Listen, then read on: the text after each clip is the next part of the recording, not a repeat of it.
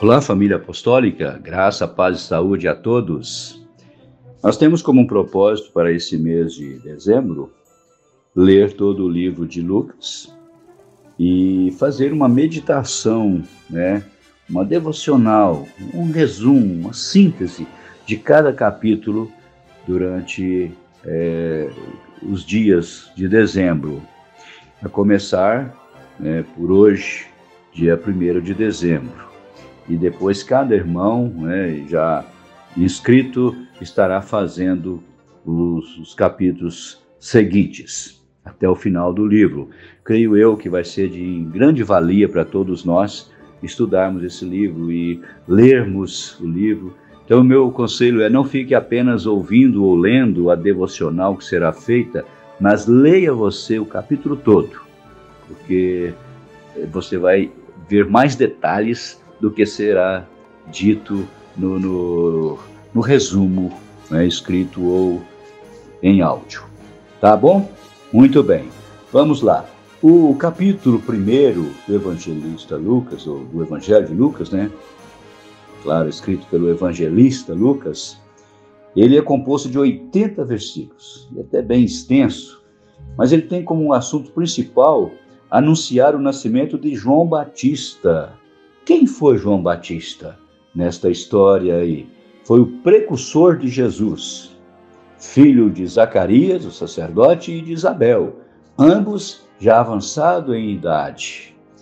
E o anjo Gabriel, ele chega a dar o anúncio a Zacarias que Isabel iria ficar grávida, e Zacarias duvidou.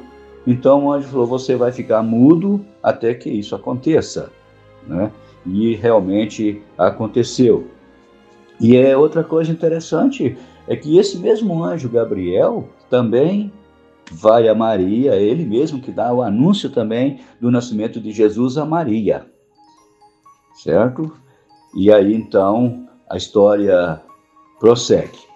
Nós vemos também nesse capítulo Maria visitando Isabel, e quando acontece esse advento do filho de Isabel, né, é, saltar no ventre da sua mãe, Maria cumprimenta Isabel e João Batista salta no ventre de sua mãe. Deve ter sido uma emoção maravilhosa, né, quando isso aconteceu. E vemos também aí Maria, já agora Maria, mãe de Jesus, grávida de Jesus, ela cantando um cântico, né? E esse cântico é muito tocante porque fala de Jesus, né? Fala da, da gloriosa é, função de Jesus, é, missão de Jesus a este mundo, vindo aqui para salvar. E então isso é maravilhoso, certo? Então leia com atenção esse capítulo e marque até na sua Bíblia alguns pontos importantes aí, tá? para que você seja edificado.